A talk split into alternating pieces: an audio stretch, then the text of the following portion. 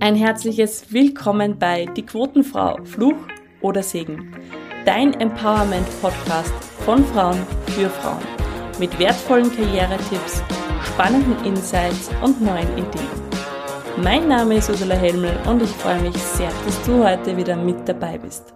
Ein herzliches Grüß euch bei einer neuen Folge von der Quotenfrau. Wir sitzen im sonnengeküssten Linz und bei mir ist eine super sympathische Frau, eine Gästin und ich stelle sie euch einfach gleich vor. Susanne Steckerl ist gebürtige Mühlviertlerin, hat die Lehre zur Bürokauffrau absolviert, äh, war dann 17 Jahre beim Roten Kreuz und mit 30 hat sie nur einmal zu studieren begonnen, berufsbegleitend. Und irgendwie ist sie dann immer wieder in Führung gegangen. Warum das so ist und was sie heute bei der VFQ als Gesch Geschäftsführerin macht, von dem erfahren wir, erfahren wir heute ganz, ganz viel. Liebe Susanne, schön, dass du da bist. Ich freue mich sehr auf unser Gespräch. Liebe Ursula, vielen herzlichen Dank für die Einladung. Ich freue mich sehr, dass ich heute hier dabei sein darf und ein bisschen etwas aus meinem Leben erzählen darf. Susanne, ich starte gleich los mit meiner ersten Frage. Die Quote. Was sagst du dazu? Brauchen wir es, brauchen wir es nicht? Hilft sie uns oder sollen wir ganz was anderes machen?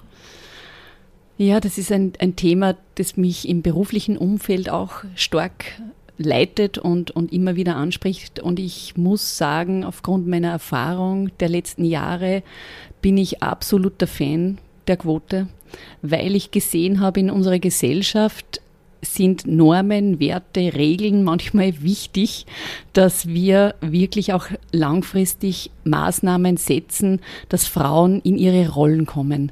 Und es ist nach wie vor noch so, dass, dass dieses äh, in Rollen kommen für Frauen schwierig ist und wenn Quoten festgelegt werden, gibt es einfach eine gute Chance, dass die Frauen zeitnahe noch in Führungen kommen, in Aufsichtsräte kommen und in Gremien auch eine Stimme bekommen, die so wichtig und wertvoll ist. Mhm. Absolute Befürworterin. Jetzt hast du natürlich auch als den jetzigen Beruf, den du ausübst, ähm, sehr, sehr viel mit Frauen zu tun. Erzähl uns doch ein bisschen was. Ich habe schon das, die Abkürzung gedroppt, VFQ. Was ist das? Was machst du? Was macht der VFQ? Ja, die VFQ ist eine gemeinnützige Gesellschaft. Wir sind äh, beauftragt oder wir dürfen äh, eine sehr schöne, wirklich sinnstiftende Tätigkeiten in Oberösterreich machen. Wir beschäftigen Frauen und nicht, wir beschäftigen nicht nur Frauen, sondern wir ermächtigen Frauen, dass sie sich weiterbilden können, qualifizieren können und auch fördern lassen können, dass sie wieder gut ins Arbeitsleben hineinkommen und sich in ihrer Selbstwirksamkeit auch stärker noch entwickeln können. Mhm. Wie bist du da hingekommen? Ich habe schon gesagt, du warst eben Lehrling Bürokauffrau, hast die Lehre abgeschlossen. Erzähl uns doch ein bisschen was von dir, von, von deinem Background, von deinem Leben. Ja, ich glaube, diese, diese kurze Geschichte meines Lebens ist äh, vielleicht auch die Erklärung, dass ich jetzt in dieser Funktion, in dieser Rolle gelandet bin, weil ich in, in jungen Jahren ganz stark das gespürt habe, äh, der Wert der Frau in unserer Gesellschaft ist noch nicht sehr in der, in der Gleichstellung gelandet, wie wir uns das wünschen würden. Und das hat mich auch betroffen in jungen Jahren. Äh, ich, ich stamme eben, wie du ja schon gesagt hast, Ursula aus dem Mühlviertel. Und da gibt es zum Teil schon noch sehr starre, strikte Kulturen, die, äh, die sich so äh, manifestiert haben, dass es zu meiner Zeit noch üblich war, dass die Burschen, die Männer eine höher qualifizierte Ausbildung machen durften und wir Mädchen, in dem Fall meine Schwester und ich, wir, wir wurden von den Eltern angehalten, ihr macht eine Lehre. Mein Bruder hat, äh, war ermächtigt, dass er die Matura macht und wir Mädchen machen eine Lehre.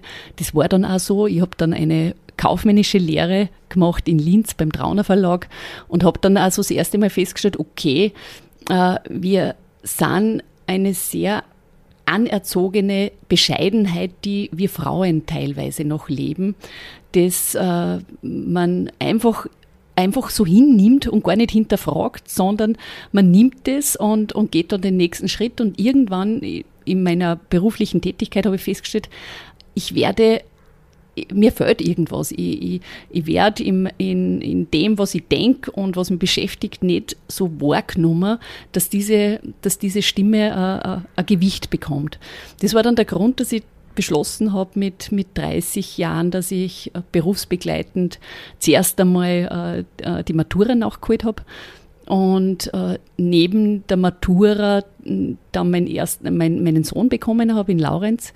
Und äh, nachdem, nachdem dieses, äh, dieses, äh, die Matura in der Tasche war, war das natürlich ein super lässiges Gefühl, weil das war jetzt Freiheit für mich. Bildung schafft diese Lebensräume, Freiheit, äh, dass man auf einmal was machen kann, was vielleicht neu ist. Und ich habe dann beschlossen, ich studiere, habe dann das Lehramtstudium berufsbegleitend gemacht und das berufsbegleitende Studieren hat mich dann weiter begleitet dann in, in, in weiterer Folge dann noch Change Management und Organisationsentwicklung dazu studiert und äh, auch die, den, den Master in den Bildungswissenschaften. Und jetzt am, am Schluss, vor, vor zwei Jahren, auch eine Ausbildung an der Uni in Krems, wo es genau darum geht, professionelle Aufsichtsrats- und Gremientätigkeiten mhm. äh, zu bewerkstelligen, weil das in meinem Führungsthema in der Geschäftsführerrolle immer wieder Thema war und habe da eben festgestellt, es passiert noch immer totale Ungleichbehandlung. Es landen immer wieder bei den wichtigen Positionen trotzdem letztendlich Männer. Mhm. Ähm, du hast jetzt gerade gesagt, es hat dir was gefehlt in deinem Job. Würdest du sagen, dass es nach wie vor ist, dass, dass die Matura Türen öffnet oder war das so damals noch?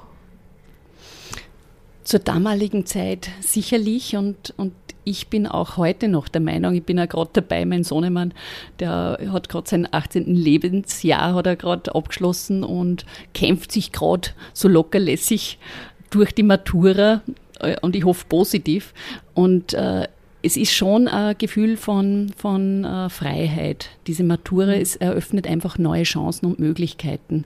Aber nicht nur. Es gibt ja absolut die, dieses Thema, äh, das ich im beruflichen Kontext ja auch ganz stark da habe. Wir haben eine, in der VFQ auch eine überbetriebliche Lehre, wo wir Mädchen in die Technik ausbilden. Mhm. Und da geht es um einen Lehrberuf. Und auch das ist ein tolles Instrument, dass wann Frauen, junge Frauen und Mädchen spüren, sie haben, sie haben diese Leidenschaft für, für die Mathematik, für das, äh, für das Strukturierte, dann äh, ist es eine super lässige Möglichkeit, dass auch in die Lehre gingen und ihren Weg, ihre Karriere auch dort machen. Mhm. Wenn du jetzt sagst, du hast mit 30 dann nebenberuflich studiert und ein Kind bekommen, stelle ich mir persönlich schon ein bisschen stressig vor. Wie war die Zeit für dich? Herausfordernd. Zu, äh, wir reflektieren das auch immer wieder, auch die Studienkolleginnen, die wir berufsbegleitend damals äh, das Lehramtsstudium gemacht haben. Es war wirklich herausfordernd, aber es war eine total bereichernde Zeit, die die, die ich jetzt nicht missen möchte im Nachhinein, aber wo ich natürlich äh, genau vor diesen Themen jetzt stehe, jetzt im Alter, wo man merkt, das Thema Altersarmut, wenn ich Teilzeit arbeite, ein Kind bekomme und vielleicht nicht Vollzeit arbeiten gehe und studiere nebenbei, kostet mich das letztendlich äh, für das, dass ich einen Beitrag leiste in unserer Gesellschaft, Opportunitätskosten, Verzichtskosten, mhm. die ich ich jetzt äh, natürlich im Nachhinein äh, vielleicht nicht bereue, aber wo ich schon so dieses dieses äh, Zeichen manchmal spüre, ich muss das den Frauen weitergeben, bitte seid achtsam, schaut auf eure Unabhängigkeit und schaut auch darauf, wie, wie schaut es in den nächsten Jahren aus, dass ich, dass ich äh, vielleicht, wenn ich dann in Pension gehe, auch, auch eine, ein gutes Pensionskonto habe, ein gefühltes, dass ich nicht in der Altersarmut lande, weil ich Kinder bekomme, weil ich in Teilzeit bin und, und dabei auf mich selber vergesse. Und das, das ist auch eine Thematik bei mir im beruflichen Kontext, wo ich immer wieder sehe, Pensionssplitting ist einfach nicht geregelt bei uns in, mhm. in Österreich und schafft, sobald wir Kinder bekommen, Ungleichheiten in unseren Systemen. Mhm. Wie würdest du das aufbrechen? Also wie würdest du sagen, können wir das wirklich in unserer Gesellschaft drehen, weil das ist ja ein sehr, sehr großes Thema. In jungen Jahren ist das nicht im Bewusstsein, würde ich jetzt sagen, von vielen Frauen, dass es einfach da Thematiken gerade in der Pension dann gibt. Hast du Lösungsansätze? Ja, Lösungsansätze. Es ist natürlich immer die Politik natürlich gefragt, dass, dass sie klare Ansätze und gesetzliche Vorschriften auch bringt. Das macht es dann in, in, der Umsetzung auch leichter. Und es äh, sollte natürlich ein Ansatz sein, dass der Wert Mutter äh, auch eine Form des Berufes ist, mhm. der mehr Anerken äh, Anerkennung und Wertschätzung bringt. Weil letztendlich dieser Beitrag in, in unserer Gesellschaft, äh, Kinder auf die Welt bringen, sich kümmern und schauen, dass, dass man wirklich äh, in, in, unserer, in unserer Entwicklung die, die Menschen viel mehr mit einbeziehen und die Kinder gut entwickeln. Das, das, das, das ist ein sehr hoher Wert, der in unserem Pensionskonto und in unseren, äh, äh, äh, unseren gesellschaftlichen Systemen noch nicht den Rang hat, den es eigentlich verdient hat. Das werden wir aber jetzt natürlich nicht lösen können. können. Deshalb ist die Frage, welche, welche Möglichkeiten gibt es? Ich glaube, es geht schon um Bewusstwerden und um mhm. Aufklären, dass, äh, dass wir Frauen uns viel mehr zutrauen sollten mhm. und uns viel mehr hineintrauen sollten in vielleicht unwegsame Gelände, wo man sich denkt, okay, äh, ich weiß nicht, schaffe ich das? das? Das ist Thema Start-up, ja auch ganz stark spürbar. Die Start-up-Szene ist noch immer sehr männlich. Mhm. Äh, Männer sind da mutiger, die, die gängen da eine und, und trauen sich.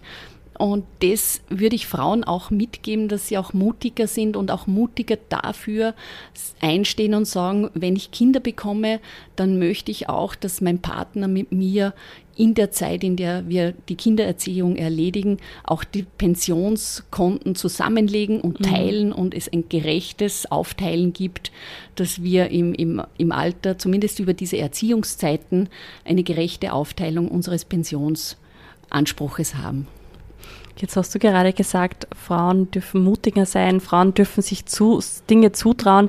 Wie gehst du mit Herausforderungen um? Wo, wie schaffst du es, mutig zu sein? Wie schaffe ich es, mutig zu sein? Also mutig, äh, es ist, äh, ich glaube, es, es, spielt äh, ein ganz wesentlicher Punkt ist, dass man äh, für sich selbst so eine gewisse Resilienzfähigkeit festmacht, dingfest macht, dass ich widerstandsfähig bin. Und diese Widerstandsfähigkeit entwickle ich sicher auch durch Erfahrungen, die manchmal nicht so angenehm sind, wo ich aber immer wieder merke, ich schaffe es, auch aus schwierigen Situationen herauszukommen.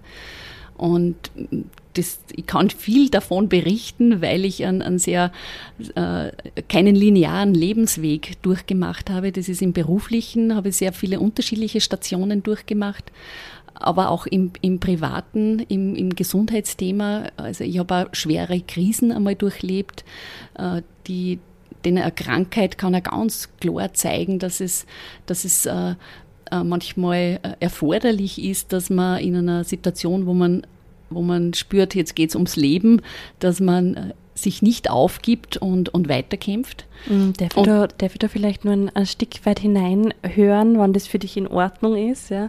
Ähm, magst du uns erzählen, was passiert ist oder welche Herausforderungen gesundheitlich du gemeistert hast? Also das war, äh, das ist jetzt genau zehn Jahre liegt das zurück. Äh, ich werde heuer 50 und vor vor genau zehn Jahren, so meinen 40. Geburtstag, habe ich meine letzte Bestrahlungstherapie äh, bekommen und habe mich äh, ein paar Monate über, ein, über meinen Brustkrebs-Thematik äh, beschäftigen müssen, das sehr, sehr unangenehm und schwer war, weil ich zu der Zeit äh, total in meiner Kraft war und irrsinnig gern gearbeitet habe. Ich habe einen Kulturbetrieb geleitet und tolle Arbeiten, war, war in meiner Mitte und bin dann mit der Diagnose Brustkrebs konfrontiert worden und habe da so das erste Mal in meinem Leben festgestellt, äh, ich muss mit meinen Ressourcen ganz bewusst haushalten. Ich muss schon ganz bewusst draufschauen, wenn ich mutige Wege gehe, dann brauche ich auch eine gewisse Resilienzfähigkeit, aber auch gleichzeitig diese Achtsamkeit, dass ich äh, schaue, dass ich äh, auf mich selber auch mehr schaue. Ja. Und diese, diese Lebenserfahrung, die natürlich beinhart war, weil es einen Moment dann aus, aus äh, die, die Luft zum Atmen nimmt und man sich denkt, so was mache ich jetzt, äh, das für mich ja irgendwie dann der Weg klar war, okay, man macht äh, sein Programm durch und das wird sich schon irgendwie ausgehen, dass man diesen Lebenskampf überlebt. Äh, fürs Umfeld auch wahnsinnig schwierig, weil das die, die Psychoonkologinnen äh, ja das auch äh, dann äh, weitergeben und sagen, letztendlich der, der Patient, der, der geht seinen Weg, aber das Umfeld ist manchmal wahnsinnig irritiert. Mhm. Aber in dieser diese Erfahrung äh, mit einer schweren Krankheit, die, die schafft, wenn man den Weg gut schafft und dabei nicht verhärmt und, und äh, wieder zuversichtlich in die Zukunft blickt, kann das so ein Mutöffner sein natürlich. Schwierige Situationen eröffnen neue Wege und lassen einen mutiger werden, weil ich natürlich für mich schon das, das Gefühl habe, äh, ich habe da jetzt nur mehr Lebenschance bekommen und in der Lebenschance möchte ich auch der Gesellschaft was Retour geben. Mhm. Und das, äh, ja, das war vielleicht ein Zeichen, so schwierige Situationen meistern und daraus mutiger herausgehen. Jetzt ist es natürlich äh, unvorstellbar, wenn man sagt, okay, wir, man hat eine Krankheit oder für, für mich unvorstellbar und muss wirklich ums Überleben kämpfen. Was würdest du sagen? Man sagt immer, aus solchen Herausforderungen lernt man auch.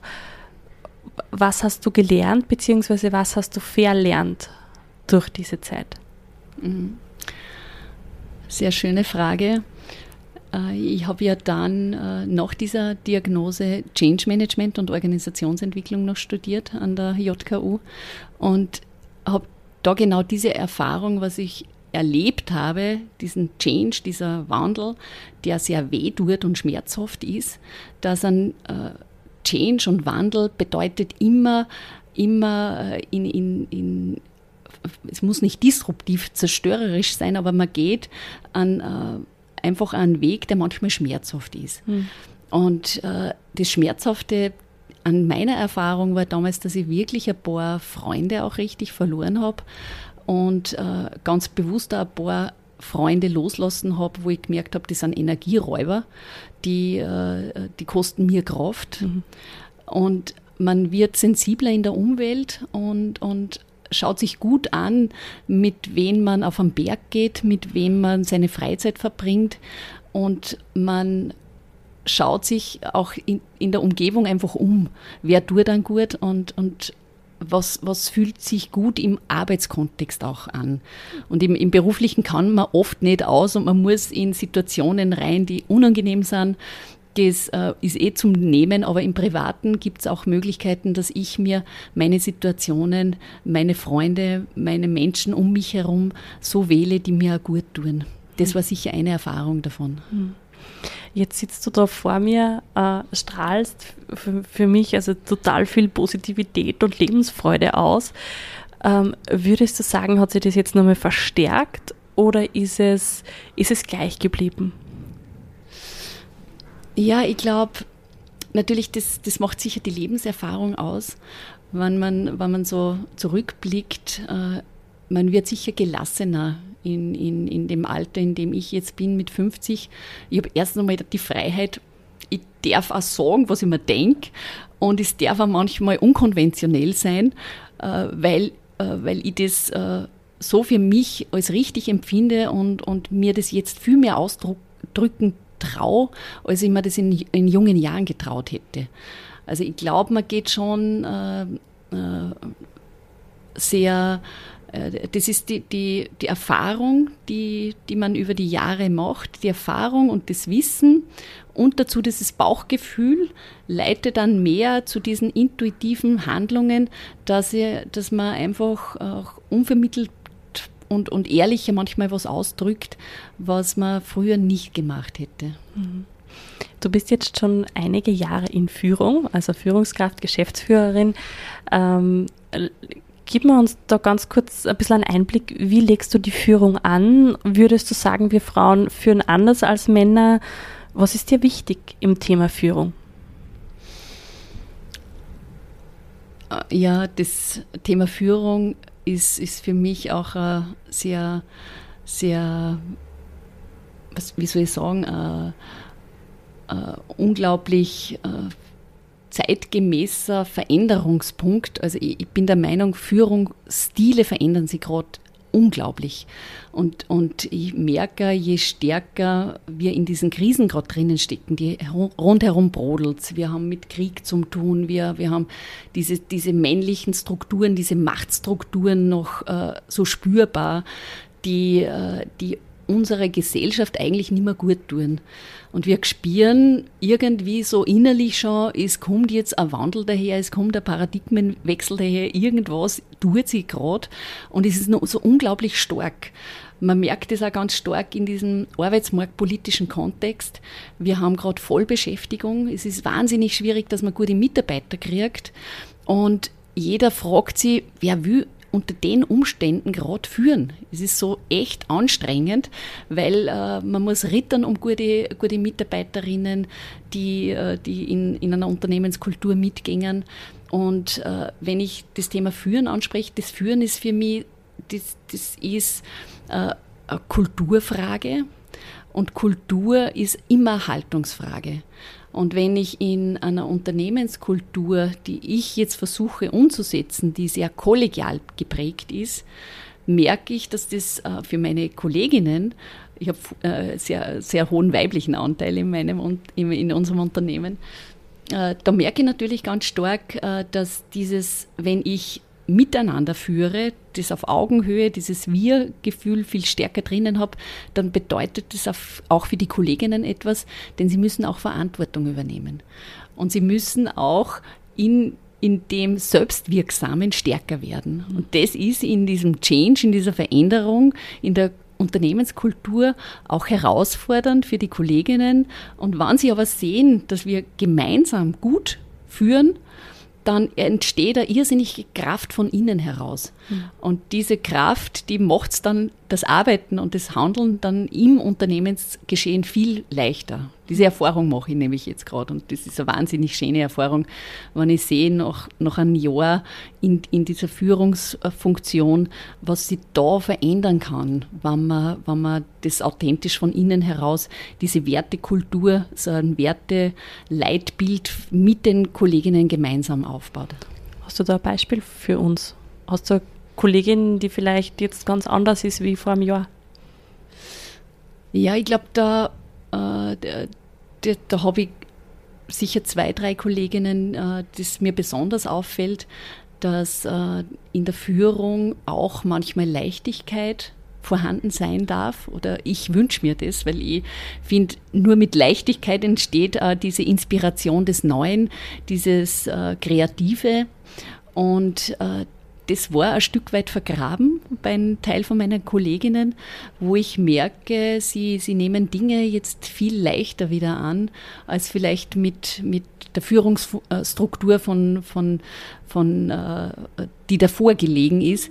Und äh, es sind ein paar so Merkmale, die ich jetzt schon spüre, weil äh, also ich bin von meiner Natur aus eher quirlig und, und beweglich. Mhm. Ich, ich bewege mich gern in der Natur und äh, vor ein beruflich äh, fast alles mit dem Fahrrad das natürlich äh, eine große Vorgabe für meine Kolleginnen ist, wo ich Vorbildfunktion bin, aber ich glaube, ich mache auch manchmal ein wenig Stress.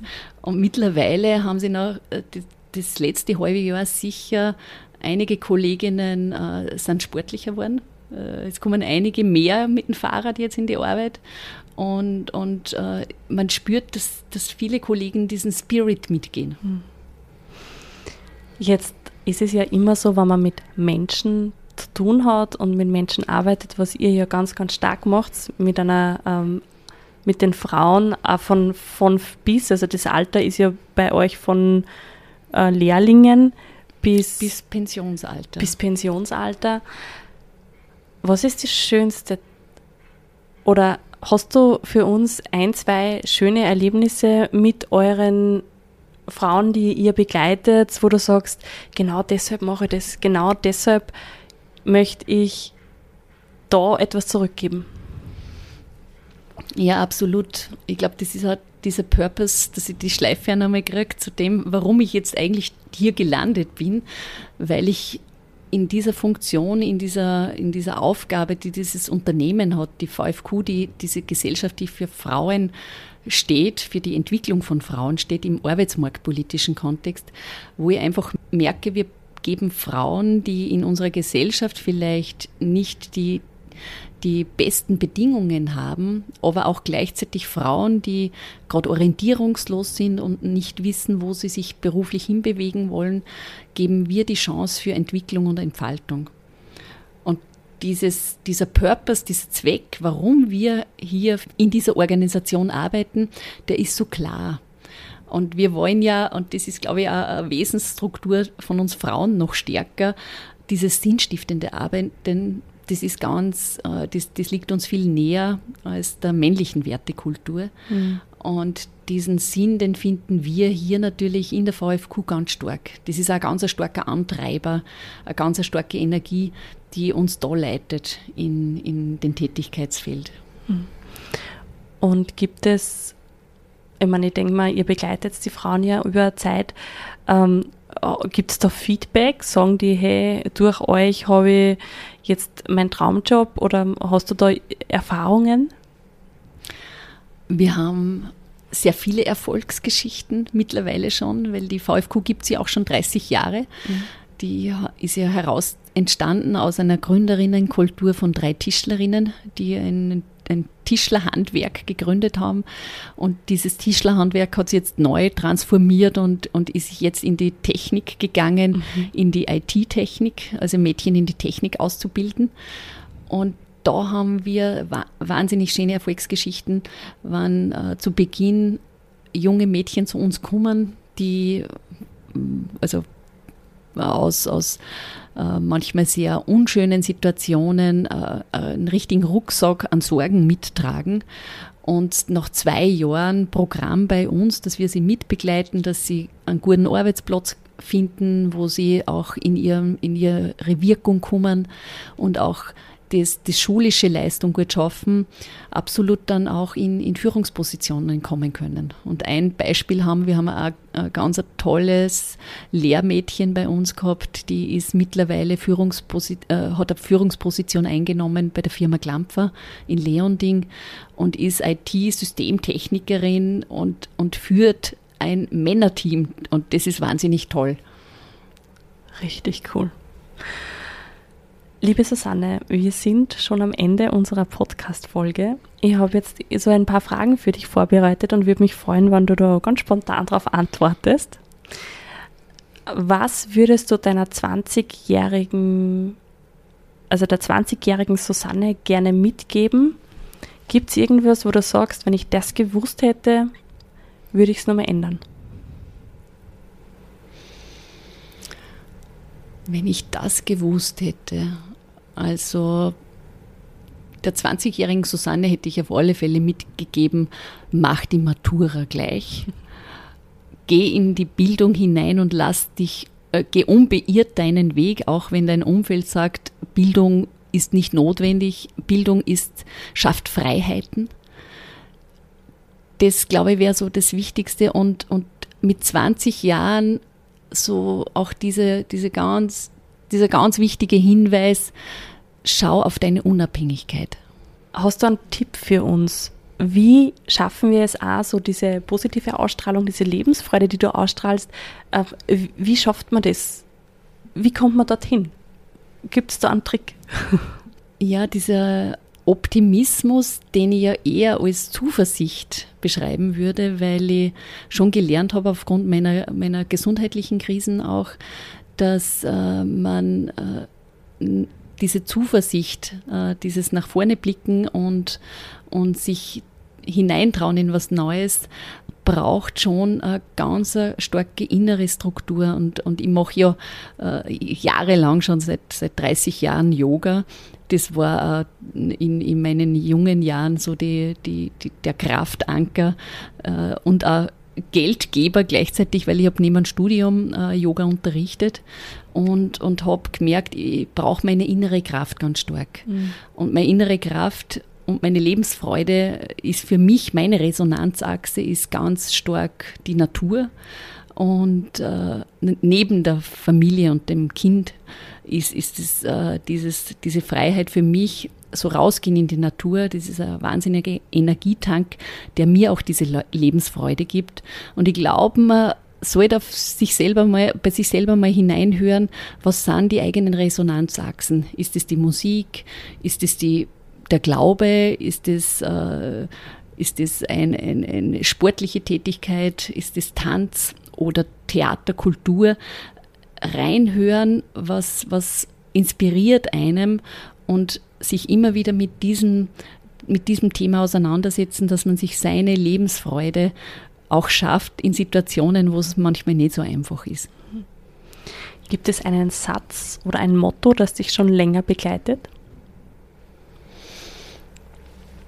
Mein Lebensmotto ist schon ein Stück weit, ich verehre ja einen zeitgenössischen Philosophen sehr in Byung-Chul Han, das Berliner Philosoph, der aus Korea, aus äh, Südkorea stammt. Und der hat einen äh, sehr schönen Essay geschrieben über die Müdigkeitsgesellschaft, in der er beschreibt, dass wir in unserer Gesellschaft zu müde sind, um zu leben und zu tot, um zu sterben. Und diese Aussage, dass wir sehr gleichgültig in unserer Gesellschaft gerade sind, äh, zeigt uns schon, dass wir, dass ich für mich auch mich immer wieder spüren muss.